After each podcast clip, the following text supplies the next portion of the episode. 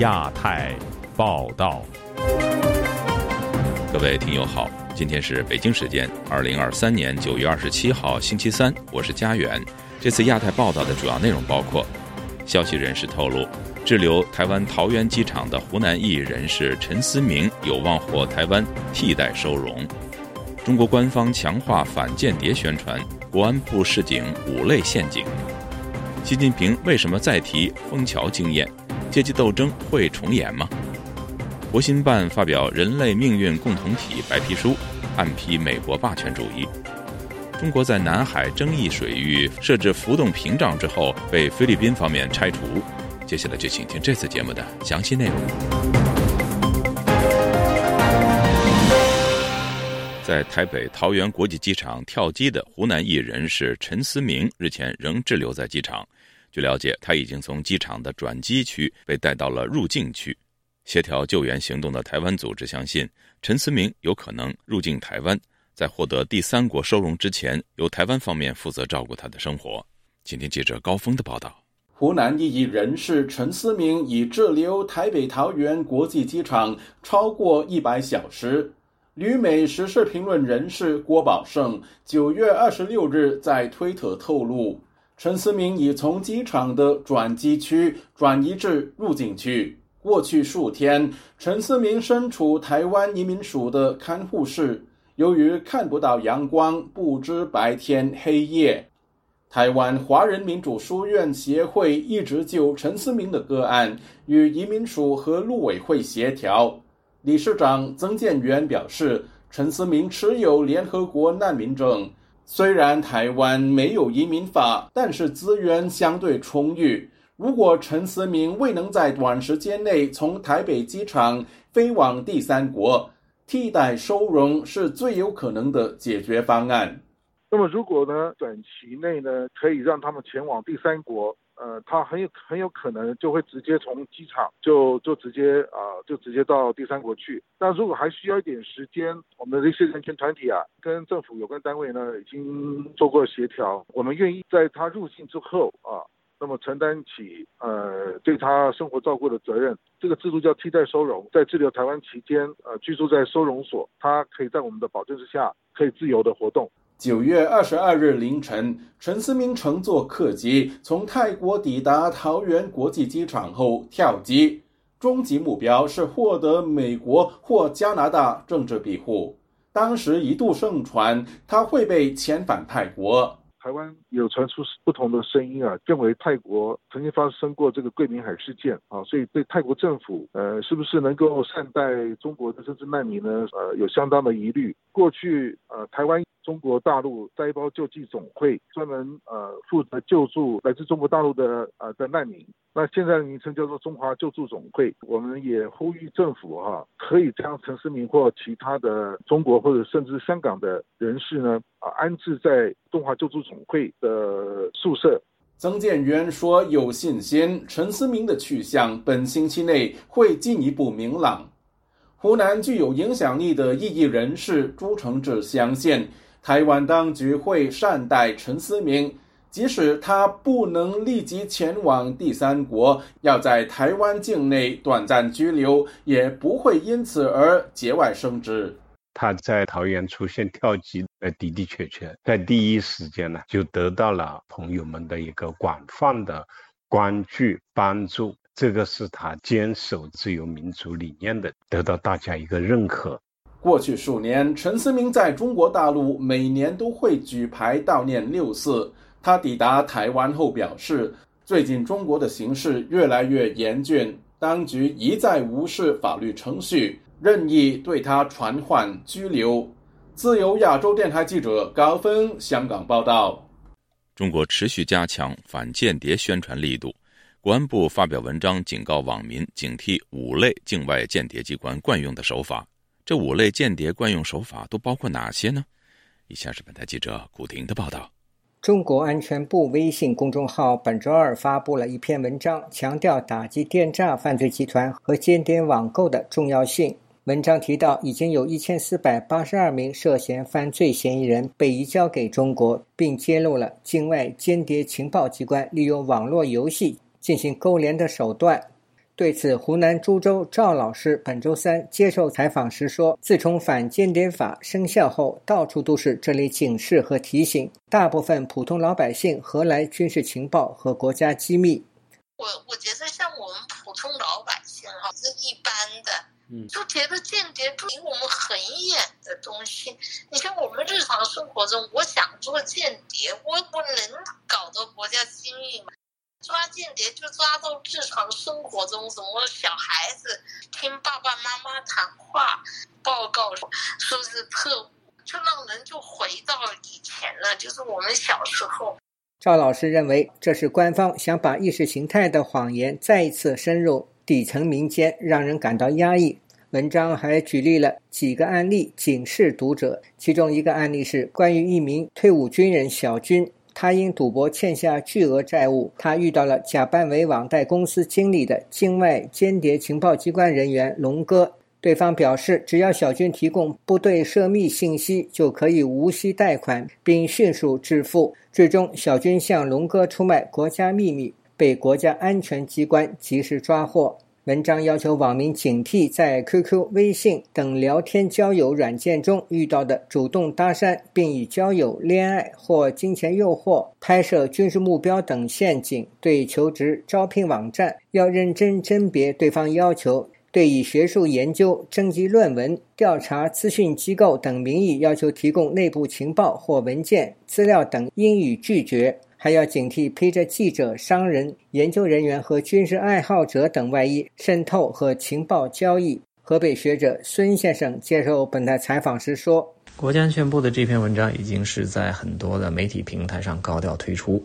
很显然呢，就是反间谍法实施之后的一个宣传动作。他从行文故事啊来看，非常的粗糙。”它里面提到的所谓被国外间谍策反，都是一些非常基层的初级的职位，甚至于还有像退伍军人这样的身份。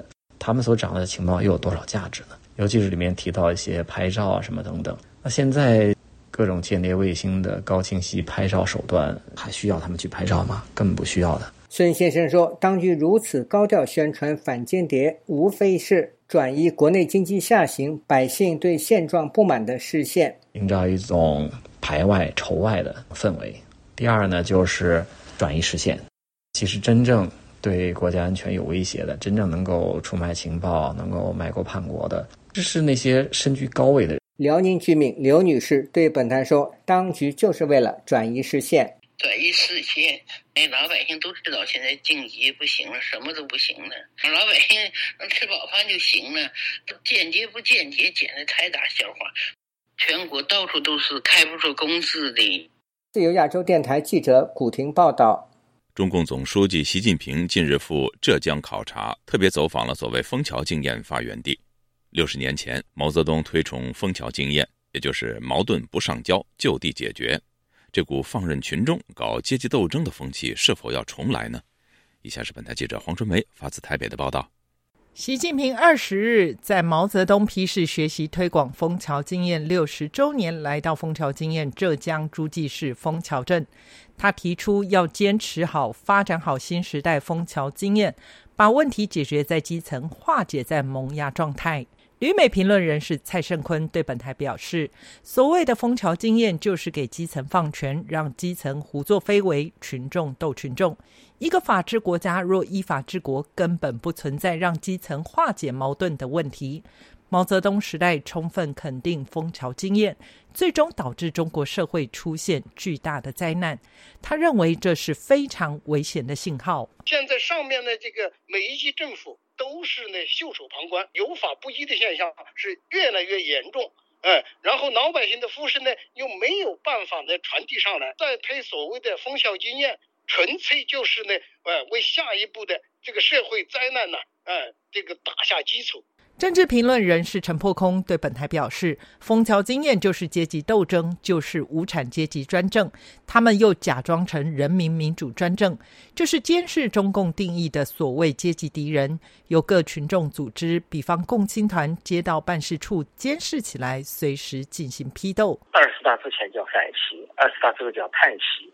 那现在看到军队、外交、国防、总装备部各个系统都在震荡，本来上他在抓人家。”实际上反映的就是很多人在反叛他。除了推崇枫桥经验之外，习近平在浙江又重提共同富裕。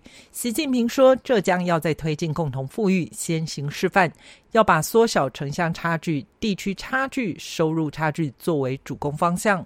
陈破空认为，如果把枫桥经验与共同富裕加在一起，就是毛泽东文革路线的翻版，意在告诉群众：您要平民主义，不要资本主义；要计划经济，不要市场经济。也可能是习近平当时研究。无法突破对外封锁的情况下，内部的经济崩溃和外部的封锁情况下，不得不又走上一个闭关锁国之路。水共同富裕啊，就是一个闭关锁国的代名词。蔡胜坤提到，中国国务院前总理李克强曾经说：“中国仍有六亿人月均收入仅一千元，中国的贫富差距比非洲贫穷国家还严重。”中国在过去几十年改革开放，累积了海量的财富，但是真正掠夺财富仅是极少数的权贵，这是中国发展最严重的隐忧。他认为，要走共同富裕，必须先把掠夺财富挥霍的手斩掉。如果不斩掉，根本不可能走向共同富裕。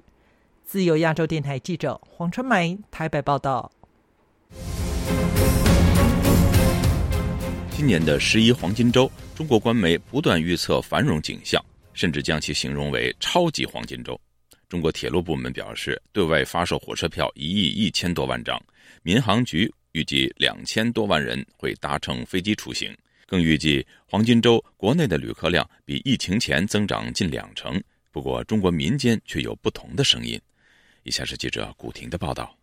中国今年的十一黄金周假期连续八天，这是新冠疫情爆发以来中国民众遇到的第一个长假。官方预测，十一黄金周期间，无论是出境游还是国内游人数，均超出五一假期的五倍。据二十一世纪经济报道网站本周二报道，引述中国国家铁路集团有限公司对外披露，九月十三日至十八日。铁路部门共发售火车票一点一亿张。中国民航总局预估，十一期间将有两千一百万余名旅客乘机出行。民航每天平均运送国内旅客一百九十六万人次，比二零一九年的国庆假期增长了百分之十七。武汉居民丁女士当天接受本台采访时说：“她的众多朋友因收入减少，甚至找不到工作，哪来的钱去旅游？”她说。反正我是没钱的，生意也不行。你看现在很多商店都没开门呐，经营不下去啊，都倒闭了吗？哪有钱呢？哎呀，我是都听不下去那些东西的。据我周围的朋友讲，没钱。广州一位高姓律师对本台说：“当前经济下行，各行各业都非常萧条，就连百货商场都没有几个人。”高先生认为官方在撒谎。这个肯定是撒谎。我们在国内，这个我就能非常体会得到。经济非常糟糕，因为我经常订票嘛，他们呢经常放出的票不多，特别难买。但是你说上升到到一九年那不可能。那么现在的人呢，就是能省则省，反正我自己也是这样啊，能能坐火车就不坐飞机了。高先生举例说，他的一位朋友好不容易买到一张火车票，上车后发现一节车厢内只有几个人。了解的我见过的很多人，因为我都会问一问，包括到东北来，他们到这主要是因为经济。因为我曾经问过一个出租车司机，哎呀，说现在这个对当地，哎呀，他说现在非常不满，他说经济这么差，搞民宿的呢，说法不一样。如果要是在长江一个这种不满，那就更。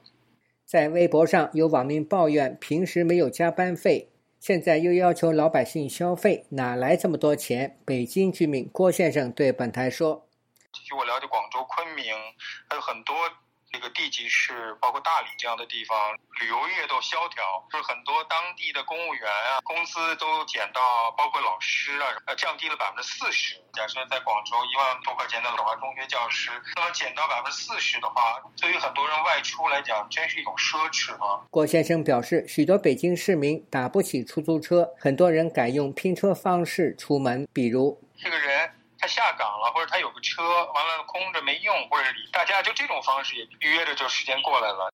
今年十一黄金周正值杭州亚运会期间，前往杭州的乘客从购票到检票、上车及出站，均要接受当局严格的检查。自由亚洲电台记者古婷报道。中国政府在“人类命运共同体”口号提出的十周年发表新白皮书，不点名批评个别国家搞霸权主义。这是重掌外交部后，王毅首次见中外媒体。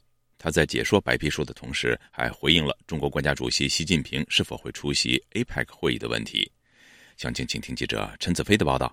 中国国务院新闻办公室周二在“人类命运共同体”理念提出十周年发表白皮书，表示世界正处于百年未有的大变局，批评霸权主义是走不通的旧路。另外，特别点出“人类命运共同体”打破个别国家唯我独尊的霸权思维，强调世界好，中国才能好；中国好，世界才更好。借机秦刚，重掌外交部的王毅，连同多名官员出席记者会，为白皮书解说。王毅表示，中国致力走不同于西方的现代化道路，在这不点名批评国际秩序不是某国说了算，各国应该要和平共处。我们要为持久和平凝聚更大合力，关键是尊重各国主权和领土完整。要反对搞阵营对抗和排他性小圈子，反对肆意扩大军事同盟，挤压别国的安全空间。当被追问中国国家主席习近平是否会出席十一月在美国举行的亚太经济合作组峰会，王毅表示，中国是负责任的国家，从不缺席参与多边的论坛，但表示期待美国能意识到作为东道主的职责，为会议尽力进行，创造更好的有利条件。新加坡国立大学政治系副教授庄家颖表示，北京选择此时发表白皮书，对外对。内都有政治含义，对外是要说明中国对世界的重要，鼓励各国继续与中国合作；对内是要宣示习近平路线的正确无误。想到很多就是“一带一路”的这些成功，似乎是在强调说，在习的领导下，中国就是带动全世界、整个星球、全人类的这种向前行的这种感觉，强调了习的成功，习近平的政策。路线是没有错误的，然后也不可能有任何错误的。台湾东华大学新经济政策研究中心主任陈松青表示。十年前，中国提出人类命运共同体和“一带一路”等计划，吸引各国资金协助中国发展。但现在，中国与世界的关系改变，相信这次白皮书强调“中国好，世界才会好”的说法，也难以起到吸引国际资本再投资中国的效果。中国这个时候出来跟大家说你要帮助中国，恐怕比较难，因为大家目前才在做。全球供应链重组的过程，更何况中共从来没有放弃它对外的扩张或者经济的上的威胁。当前的这个趋势啊，要让世界的投资者回到中国的可能性是比较低的。台湾政治大学国际关系研究中心研究员宋国成认为，白皮书显示中国搞区域霸权的思维没有改变，只是借攻击美国掩盖自己搞对外扩张等问题，含沙射影、指桑骂槐的在骂美国嘛。可是实际上，你中国长期以来一直将南海军事化呀，种种的作为，那到底是谁在搞这个国家霸权啊？这一份所谓白皮书啊，基本上它就是一个遮羞布嘛，以美化宣传来掩饰一个暴政中国的本质。建构人类共同体，十年来已经证明本质是人类灾难共同体。另外，宋国成表示，习近平不会出席 APEC 会议，中国要把不参与国际活动的责任推给美国。就亚洲电台记者陈子飞报道。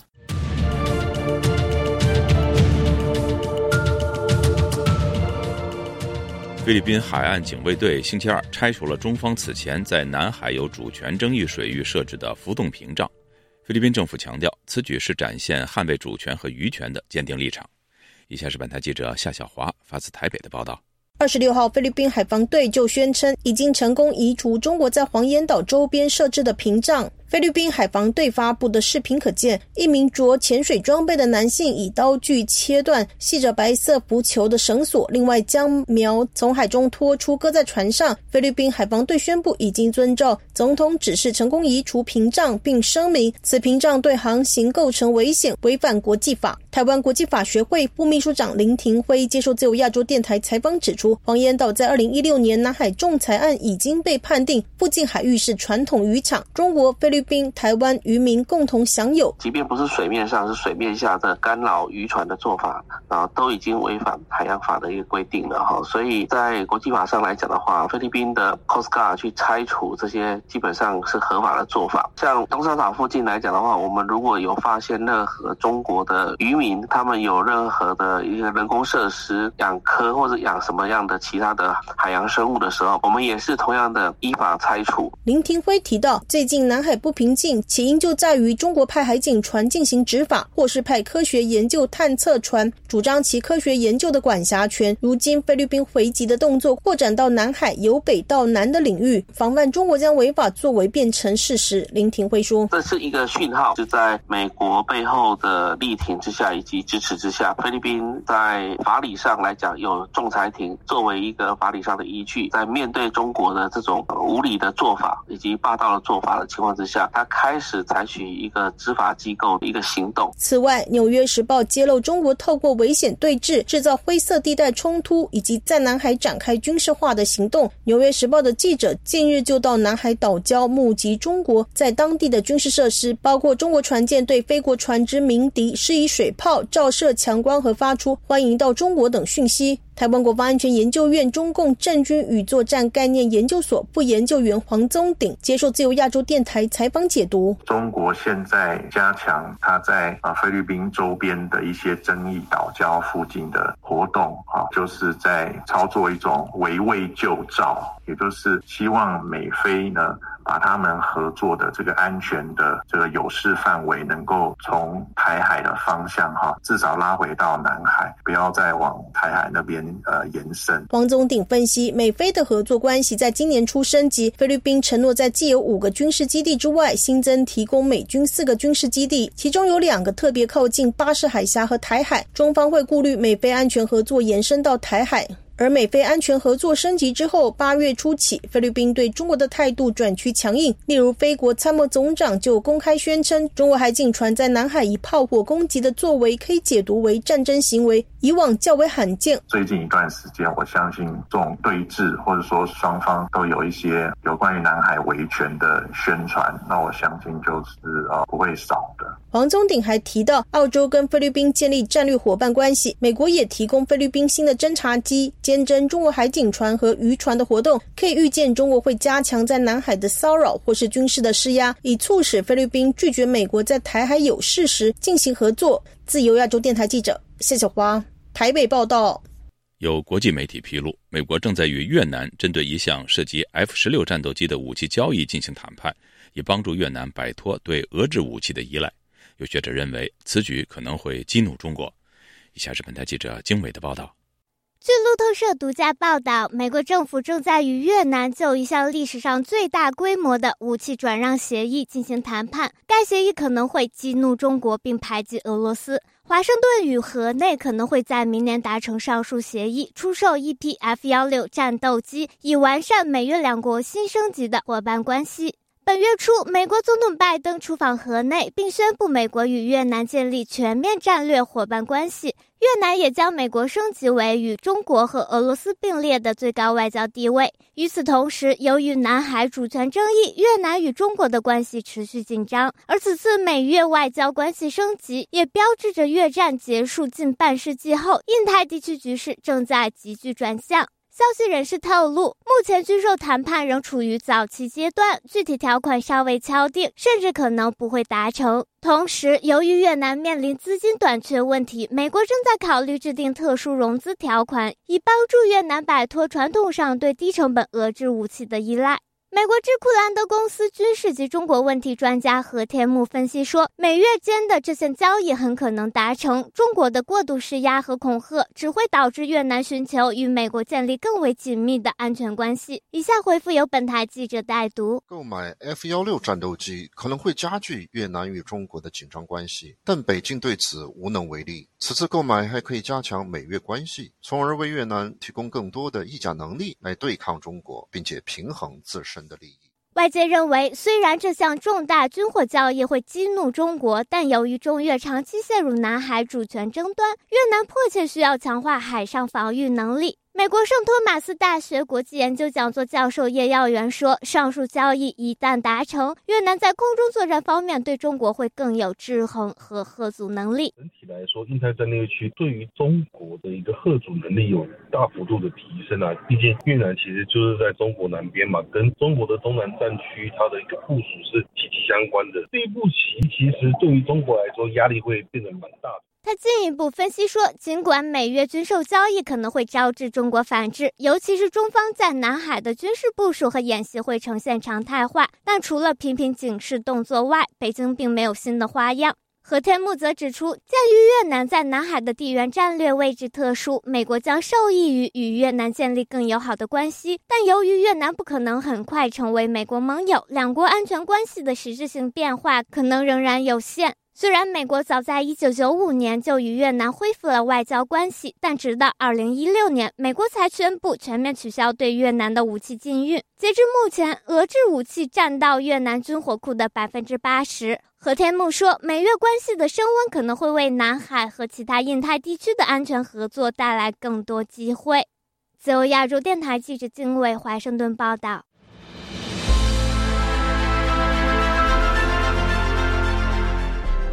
用暗网访问自由亚洲电台，避开老大哥的眼睛。为了协助读者能够安全地获取被中国政府封锁的新闻，自由亚洲电台联手开放科技基金为公众提供暗网入口。中国大陆的读者可以借此匿名访问本台，以浏览最新疫情消息和其他敏感新闻。该暗网普通话网址是：https: 冒号斜杠斜杠 www 点。二 f a 六二 z l 六 z 六 o w m t l f 点 o n i o n 斜杠 m a n d a 二 i n 斜杠，读者可使用基于火狐的洋葱浏览器，匿名访问以上网址。该浏览器最初由美国海军研究实验室设计，可以通过像洋葱一样的多层加密结构，屏蔽互联网用户的地点和身份，绕开政府的审查和监控。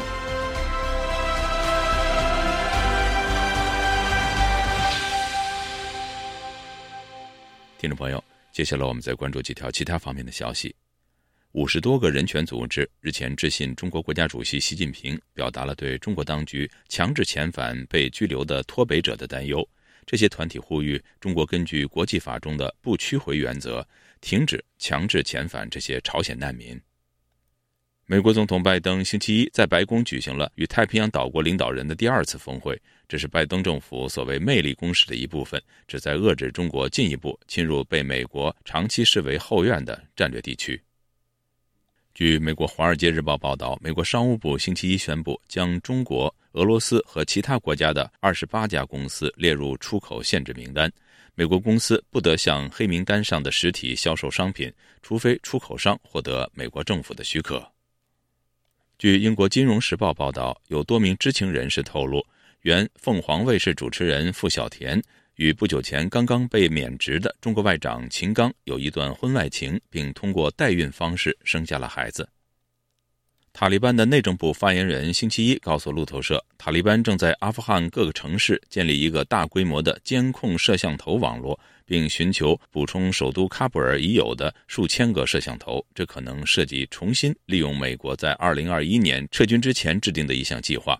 塔利班还在与中国电讯设备制造商华为就潜在的合作进行磋商。据《法制日报》等中国大陆媒体报道，山西大同市大成双语学校两名男性小学生被指控霸凌性侵另一个男同学，校长因此被解职，两名肇事学生受到训诫。据维权网信息中心二十五号消息。辽宁人权律师李玉涵的代理律师何伟日前与沈阳和平区法院进行沟通，在律师的一再追问和强烈要求下，该法院的叶庭长承诺，关于本案年底前会给一个结果。各位听众，这次的亚太报道播送完了，谢谢收听，再会。